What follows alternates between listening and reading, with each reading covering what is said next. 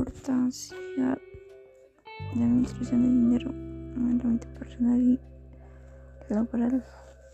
Eso nos permite generar beneficios ya para la empresa o negocio propio, ya que de acuerdo a una buena administración se puede generar estrategias financieras para alcanzar un objetivo designado.